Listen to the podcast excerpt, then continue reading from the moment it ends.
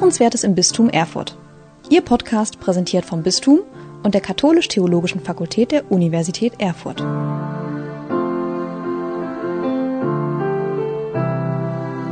Die dritte Vollversammlung des Synodalen Wegs der katholischen Kirche in Deutschland hat kürzlich stattgefunden. Heute möchte ich mit einem Gesprächspartner von der Basis, wie man so schön sagt, eine vorläufige Bilanz dieser Vollversammlung ziehen und zugleich einmal auf die Stimmung an der Basis schauen. Mein Name ist Niklas Wagner, ich leite das Katholische Forum im Land Thüringen und die erwähnte Basis ist heute die Pfarrei St. Elisabeth im Westen von Thüringen. Die Pfarrkirche steht in Johann Sebastian Bachs Geburtsstadt Eisenach Weitere Kirchorte sind Bad Liebenstein, Bad Salzungen, Gerstungen und Ruhla. Dort ist Dr. Christian Bock Pfarrer und gleichzeitig ist er als Vertreter des Erfurter Priesterrats Mitglied der Vollversammlung des Synodalen Wegs. Herzlich willkommen, Pfarrer Bock. Herzlichen Dank. Sie sind vor mehr als zwei Jahren mittlerweile schon durch den Erfurter Priesterrat als Synodale benannt worden. Wie kam es denn dazu, dass Sie das übernommen haben? Ja, die Frage stellte sich im Priesterrat. Es war ja so, dass äh, als äh, der synodale Weg losging, äh, zunächst einmal die Anzahl der Teilnehmer durchaus begrenzt war und man dann gerade als das Thema kam, priesterliche Existenz heute, äh, man auf die Idee kam, es wäre ja gut, wenn auch ein paar Priester mit dabei wären, die damit beraten und äh, mit ihrer Stimme abgeben.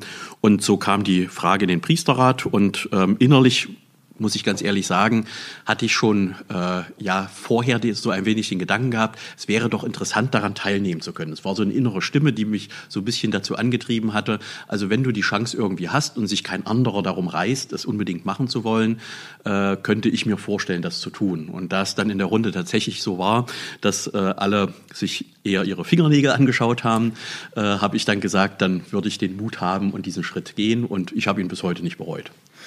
Das ist ja schon mal ein schönes Zwischenfazit. Hatten Sie denn da schon bestimmte Vorstellungen, was auf Sie zukommt?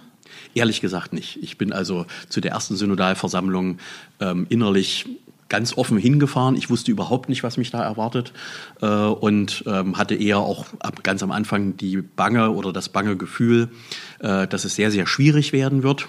Es hat sich ja dann zum Teil auch durchaus bestätigt, äh, aber die, durch die Medienberichterstattung gerade im Vorfeld äh, hatte ich so die Sorge, dass es eine sehr aggressiv aufgeheizte Stimmung ist und war dann eigentlich bei diesem ersten Voll, bei der ersten Vollversammlung äh, überrascht von dem doch auch guten Geist, der dort geherrscht hat. Es war wirklich äh, zu spüren, alle waren in, in einem Anliegen dort zusammen, nämlich zu gucken, wie kann es mit unserer Kirche hier weitergehen in unserer konkreten Situation derzeit. Sie haben es eben schon angesprochen, die erste Vollversammlung. Jetzt gab es mittlerweile zwei weitere Vollversammlungen. Es gab zusätzlich noch eine Regionenkonferenz und einen digitalen Zwischenschritt. Die dritte Vollversammlung, wie gesagt, liegt kürzlich erst zurück. Mit welchen Erwartungen, Hoffnungen und vielleicht auch Befürchtungen haben Sie sich denn diesmal auf den Weg nach Frankfurt gemacht? Ja, bei der dritten Versammlung war es jetzt ja mittlerweile so, dass man schon wusste, was einen erwartet. Also man ist dann ganz anders gestimmt hingefahren, äh, bis hin zum äußeren Setting, also dass man wusste, in welchem Konferenzraum tagen wir, äh, wie ist der aufgestellt, mit wem sitzt man etwa zusammen, wenn dieselbe Sitzordnung ist, äh, wie das jetzt schon immer so gewesen ist, dass es nach dem Alphabet sortiert war. Das war dann diesmal auch wieder so. Ich hatte sogar exakt denselben Platz wie beim letzten Mal, also kein Perspektivwechsel. Ich dachte, na, vielleicht wird diesmal anders sortiert. Äh, ich bin hingefahren eigentlich relativ neutral diesmal, weil ich so das Gefühl hatte, das wird jetzt vom Tonfall und vom Duktus anschließen auch an die zweite Synodalvollversammlung, die ja schon sehr konzentriert gearbeitet hat. Meine Sorge war, dass das Programm wieder so dicht war, wird wie beim letzten Mal, mit unglaublich vielen Papieren zu bearbeiten, äh, in unglaublich kurzen Zeittempo, das noch dadurch äh, ja strenger wurde vom Limit, äh, dass ja dann auch außergewöhnliche Themen dazu kamen. Sowohl beim zweit, bei der zweiten Vollversammlung als auch jetzt bei der dritten war am Anfang das Thema äh, Umgang mit der Missbrauchsgeschichte. Dieses Mal war es gerade die Münchner Freisinger Studie, die veröffentlicht wurde und die nochmal einfach eigenen Raum benötigte, dass man nochmal dort äh, reflektieren konnte. Das hat dann den Tagesordnungsplan schon auch wieder etwas durcheinandergewirbelt, aber diesmal war es dann durch konzentrierte Arbeit möglich, am Samstag auch alles wieder aufzuholen. Ähm, aber äh, es ist leider bei mir so der Eindruck geblieben, dass für die Aussprache zu den Themen, es war ja keine Meinungsfindung mehr, sondern die Foren hatten ja schon die Papiere vorgearbeitet. Es war dann durch diese Antragsgrünprozedur möglich, äh, die Papiere, äh, Änderungsvorschläge einzubringen und so weiter und so fort, ähm, so dass sozusagen vor der äh, Gesamtabstimmung jetzt einfach auch nochmal ein Meinungsbild eingefangen werden sollte, war es mir trotzdem wieder zu wenig Zeit, um differenziert mal was sagen zu können. Wenn nur eine Minute Redezeit ist, ist es einfach zu wenig. Das ist äh, in der Tat sicherlich ein Problem. Auf der anderen Seite, wie lang kann man so eine Vollversammlung auch äh, gestalten, stelle ich mir vor. Könnte sich auch fragen dann. Ja, das ist eine Spannung. Das hat dann auch das Präsidium auch nochmal so gesagt in der Reflexion. Äh, man kann natürlich sagen, man gibt noch sehr viel mehr Zeit und Raum zum Reden. Ähm, dann hat man ja auch die berühmten Viehredner, die das dann auch schamlos ausnutzen. Äh, von daher, eine Limitation ist schon gut. Ich bleibe aber dabei, eine Minute finde ich persönlich zu kurz. Äh, mir haben manche Redner leid getan, die wirklich, glaube ich, kluge Gedanken und gute äh, Beiträge gehabt hätten, wenn sie sie denn etwas differenzierter hätten darstellen können. Sie haben eben schon äh, angesprochen, München und Freising. Kurz vor dieser Vollversammlung ist ein Gutachten über sexualisierte Gewalt gegen Kinder und Jugendliche eben im Erzbistum München und Freising veröffentlicht worden. Welche Rolle spielte das für die Vollversammlung? Ja, es hat nochmal erinnert an den Grundimpuls, warum es diesen synodalen Weg überhaupt gibt. Der Grundimpuls war ja die sogenannte MHG-Studie, äh, in der ja deutlich wurde, dass es auch ähm, äh, strukturelle ähm, Gründe gegeben hat äh, innerhalb unserer Kirche, die dazu geführt haben, dass Missbrauch und Vertuschung von Missbrauch gut möglich gewesen sind, dass das über Jahrzehnte äh, in der Weise auch, ja, man muss es so hart und nüchtern sagen, auch gängige Praxis äh, gewesen ist. Und äh, dieser Skandal, diese schockierenden Dinge, die jetzt offenbar werden, äh, die brauchen jetzt einfach einen Punkt. Das war ja der Grundimpuls, ähm, dass die deutschen Bischöfe und das ZDK gesagt haben, wir müssen uns jetzt auf den Weg machen, wir müssen schauen, wo stimmt hier etwas nicht an den Strukturen, wo können wir auch dran drehen und etwas äh, verändern, vor allen Dingen verbessern, dass so etwas nicht mehr möglich ist. Und somit war auch bei diesem Treffen wieder die Münchner Freisinger Studie im Grunde genommen eine, eine Erinnerung an den Grundimpuls des synodalen Weges. Äh, äh, mit dieser ja geradezu existenziellen Bedeutung für unsere Kirche. Ne? Dass also wir, die wir eine sehr hoch gehängte Sexualmoral haben, genau in diesem Gebiet kläglich versagt haben äh, und äh, die Öffentlichkeit uns genau daran misst. Und ähm, das ist jetzt eine Aufgabe, der muss sich die Kirche stellen. Da kann man nicht äh, die Augen zumachen und sagen, weiter so wie bisher. Das geht einfach nicht. Und das war nochmal am Anfang dieser dritten Vollversammlung jetzt ganz klar, äh, dass das auch nochmal benannt wurde an der Stelle und da auch nochmal Zeit dafür war, darüber zu reden. Jetzt sind auf der Vollversammlung ja auch drei Texte des Forums Priesterliche Existenz heute diskutiert worden. Da ging es einmal um Persönlichkeitsbildung und Professionalisierung, um Prävention um den, und den Umgang mit Tätern und drittens um das Versprechen, im Zölibat, also ehelos zu leben. Wie haben denn Sie als Priester die Diskussionen zu diesen Texten erlebt? Mhm. Ähm, ja, für mich war es im Grunde genommen äh, eines der Themenbereiche, die, die ich für ganz wichtig halte. Äh, wenn ich darauf blicke, wie es Priestern heute geht äh, in unserer Zeit, in, unserer, in unserem kulturellen Umfeld, ja, auf dem Stand unserer kirchlichen Entwicklung auch. Äh, wenn ich erlebe, wie Mitbrüder ja auch an der Frage des Zölibates äh, scheitern, gescheitert sind auch. Äh, ich habe selber vor ja, knapp zweieinhalb Jahren einen Mitbruder gehabt, mit dem ich eng zusammengearbeitet habe, der mir dann eröffnet hat, dass er den Weg für sein Leben so nicht weitergehen kann, genau aus diesem Grunde. Also für mich war es einfach ein wichtiges Themenfeld, äh, worüber endlich mal offen gesprochen und diskutiert werden durfte. Und das ist sowieso generell bei allen Themen, das gilt nicht nur für dieses Thema, war für mich so eine ganz positive Erfahrung, äh, dass endlich mal ohne Denk- und Redeverbote über diese Dinge gesprochen werden konnte. Und das hat schon mal sehr gut getan, weil ähm, die Not ist groß und äh, ja, äh, Bischof Erzbischof Marx hat das ja so schön gesagt, äh, bei manch einem Priester wäre es ihm lieber, wenn der verheiratet wäre. Und das sieht man ja im Blick auf Mitbrüder, die auch leiden und denen es nicht gut geht mit dem Thema. Oder wenn ich als äh, junger Pfarrer oder Kaplan auch noch erlebe, äh, junge Männer, die ich mal anspreche, Jugendliche, könntet ihr euch nicht vorstellen, weil ich in denen so ein Stück irgendwo auch sehe, dass da eine Berufung da sein könnte, wenn die sagen, ja, ich würde ja eigentlich gerne Priester werden, wenn ich denn heiraten dürfte. Ich finde, das kann man nicht so zur Seite schieben, das wird immer gerne von bestimmten Kreisen zur Seite geschoben oder ist dann ein Kennzeichen, dass der nicht berufen ist. Das glaube ich halt nicht. Und da müssen wir auch ran. Und was denken Sie über die Ergebnisse dieser Diskussion, also die jetzt beschlossenen Texte von der Vollversammlung? Ja, das ist jetzt spannend. Ne? Also es ist natürlich so, dass äh, äh jetzt gerade was, äh, sage ich mal, die dogmatischen Fragen und so weiter betrifft, ähm, der synodale Weg kein Entscheidungsgremium ist. Äh, das muss man auch den Kritikern immer wieder deutlich ins Stammbuch schreiben. Äh, hier wird keine Dogmatik und Lehre der Kirche erstmal verändert, sondern es werden Dinge, Realitäten, unsere Wirklichkeit, Fragen und Probleme erstmal auf den Punkt gebracht, benannt und Vorschläge gemacht, äh, was auf Zukunft hin besser sein könnte. Und das sind Voten, die, muss man sagen, gehen ähm, übersteigen dann auch die Kompetenz der Bischöfe, so dass das auch an den Heiligen Vater gerichtet ist. Manche dieser Voten sind ganz direkt namentlich an den Heiligen Vater gerichtet, mit der Bitte, dass er es erwägen und beraten möge, bis hin zu dem Vorschlag oder der Bitte, ähm, das kann, dass das wahrscheinlich nur ein Konzil auch entscheiden kann.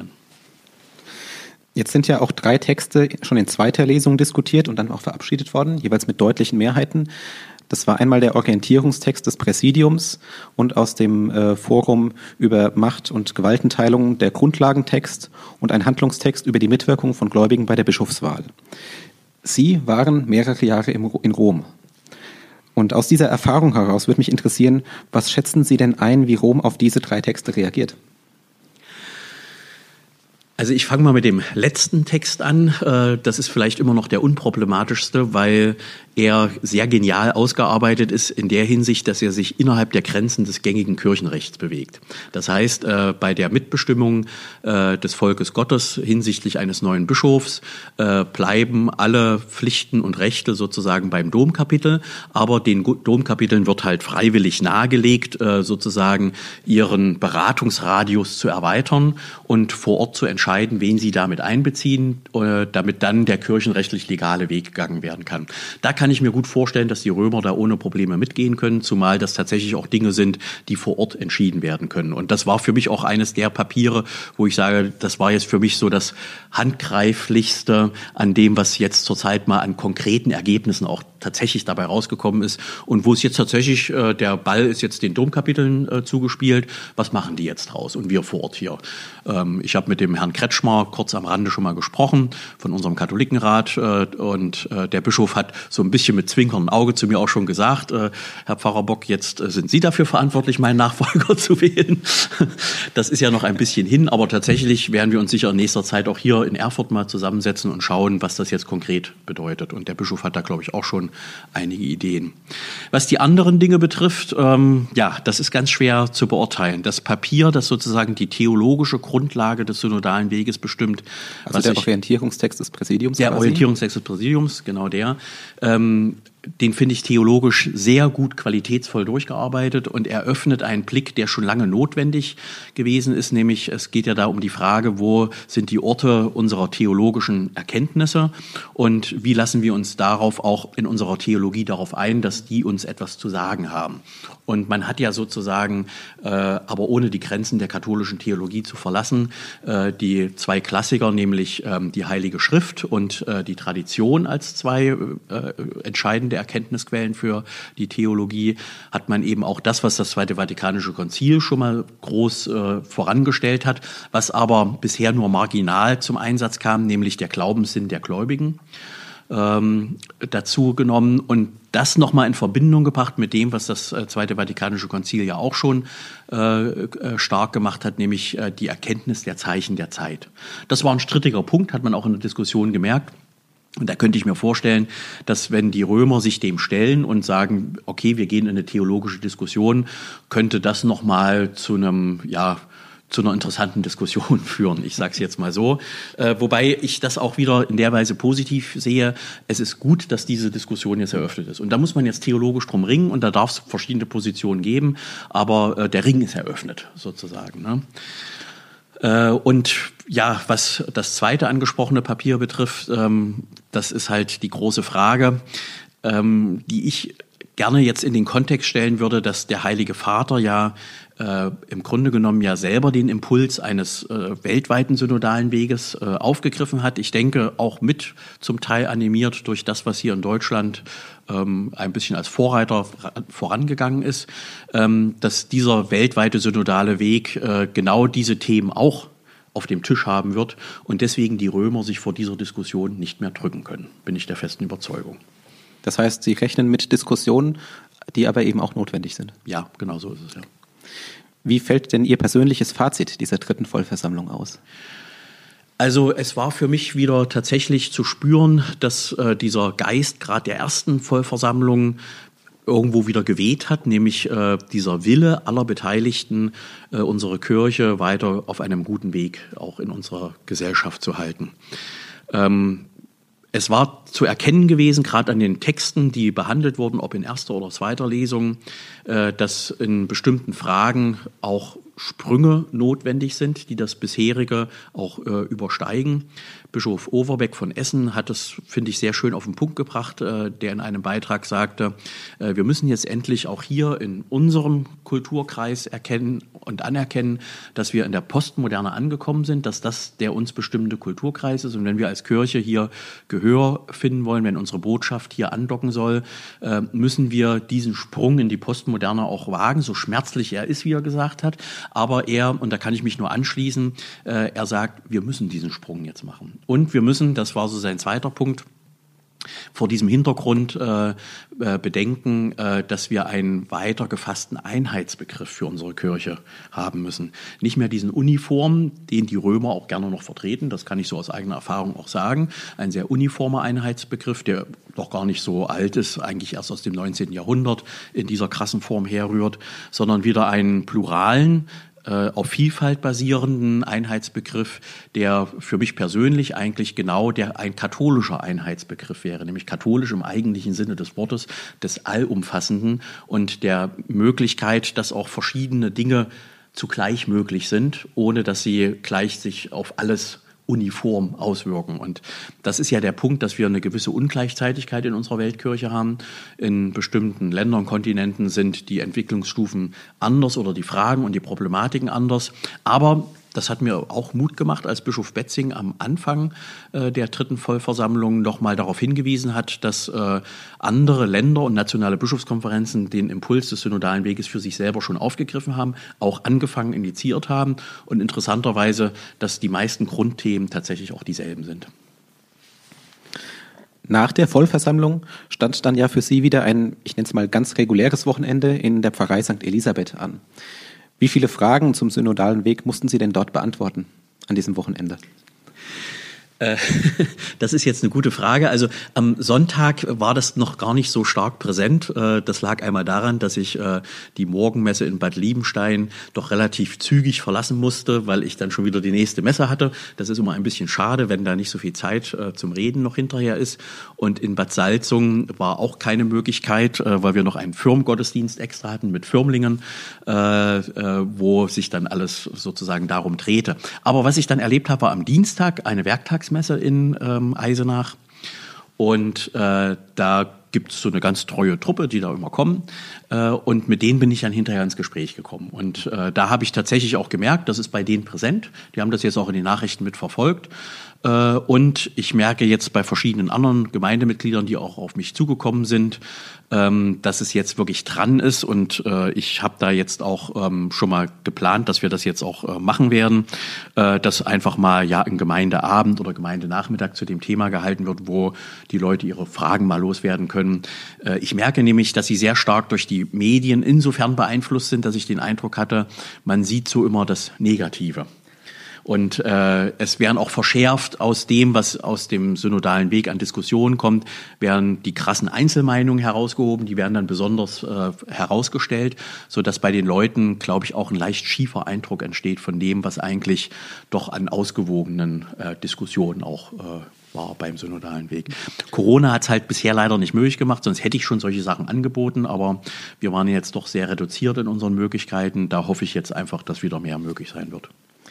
Das heißt, Sie würden sagen, insgesamt ist schon großes Interesse in der Pfarrei am synodalen Weg da? Ich denke schon, ja, ich denke schon. Und wenn ich, wenn die Leute es nicht von sich aus ansprechen äh, und ich es mal anspreche, dann merke ich, dass da ein Bewusstsein auch dafür da ist. Wie nehmen Sie denn dann so insgesamt die Stimmung in der Pfarrei wahr? Geht es da zu langsam vorwärts, zu schnell oder ist es genau richtig? Was ist Ihr Eindruck? Die Gemeinde konkret in Eisenach ähm, ja, ist bestimmt doch durch zwei, das habe ich jetzt so in dem einen Jahr, dass ich da bin, schon festgestellt, durch ähm, ja, zwei doch polare Positionen, ich nenne es mal so. Es gibt ein relativ starkes Feld, äh, die sehr stark, glaube ich, so aus der 68er Bewegung herauskommen, davon auch geprägt sind. Äh, die scharren mit den Füßen. Also ich weiß noch, dass bei irgendeinem Gemeindefest im letzten Jahr mich einer ansprach und sagte, ähm, Herr Pfarrer, äh, wenn äh, die Bischöfe nicht mitmachen, ähm, wir können doch hier vor Ort Priesterinnen haben und so weiter und so fort. Also da merke ich ein sehr äh, starkes äh, nach vorne denken, äh, teilweise auch, äh, sage ich mal, die Grenzen des Möglichen dann überschreitend. Und es gibt auch so einen anderen Pol unserer Gemeinde, die den synodalen Weg sehr, sehr, sehr kritisch sehen, die große Ängste haben vor einer Spaltung unserer Kirche, vor einer Zerstörung der katholischen Kirche durch den synodalen Weg ähm, und äh, die dann mit ja auch Gebetsinitiativen sagen, wir begleiten das dann so äh, und so die Mitte nehme ich wenig wahr im Moment. Ich nehme eher so die beiden Außenränder wahr in ihrer Meinungskundgebung. Wie schätzen Sie das denn ein? Liegt das daran, dass diese Außenränder tatsächlich stärker vertreten sind, zahlenmäßig, muss man sozusagen? Oder äußert sich die Mitte einfach nicht? Ja, letzteres. Ich habe das Gefühl, die Mitte äußert sich nicht so deutlich, wie, wie die Außenränder, genau. Und haben Sie auch eine Erklärung dafür? Ich glaube, das ist ein gesamtgesellschaftliches Phänomen, was wir zurzeit haben. Also das beobachte ich nicht nur in der Kirche, sondern auch in der Gesellschaft, dass die Mitte schweigt, weil ich das Gefühl habe, ähm, man will sich vielleicht heraushalten aus den Extrempositionen, egal in welche Richtung das geht. Ähm, man sieht sich vielleicht nicht auf dem Niveau dieser, äh, dieser Extremposition, dass man sagt, das ist unter unserer Würde, deswegen rede ich da gar nicht erst mit.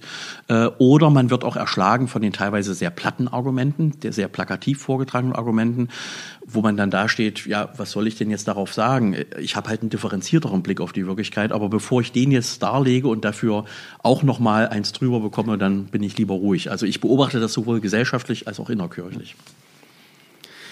Gibt es denn bestimmte Themen, die beim synodalen Weg behandelt werden, die in St. Elisabeth als ganz besonders dringlich angesehen werden? Das kann ich jetzt so nicht beurteilen. Also da würde ich jetzt nicht sagen, dass eines der Themen des synodalen Weges äh, in der äh, auch in der Großpfarrei St. Elisabeth, sage ich mal, da ein Thema wäre. Was überall zu spüren ist, ähm, ist sicherlich sind die Folgen äh, des Priestermangels, die dazu führen, dass also ein Pfarrer jetzt für so ein riesiges Gebiet zuständig ist. Wir haben noch die außergewöhnlich gute Lage, dass ich äh, noch aktive Pensionärspriester habe, die mit dabei sind, einen jungen Kaplan, so dass wir vor Ort diesen Priestermangel noch gar nicht so stark spüren, sage ich mal. Das wird anders, wenn die Pensionäre nicht mehr mitmachen können oder wollen, äh, dann äh, wird die Gemeinde sich schon auch nochmal umschauen. Aber wir haben jetzt die Zeit, das vorzubereiten, dass die Gemeinde nicht unvorbereitet da reinstürzt. Aber da ist natürlich dann die Frage, gerade bei denen, die sagen, äh, wir brauchen unbedingt Veränderungen, da ist dann natürlich die Meinung, die man sagt, Mensch, wir könnten noch viel mehr haben, die zum Beispiel die Heilige Messe feiern.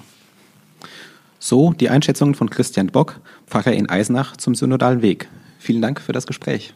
Herzlichen Dank.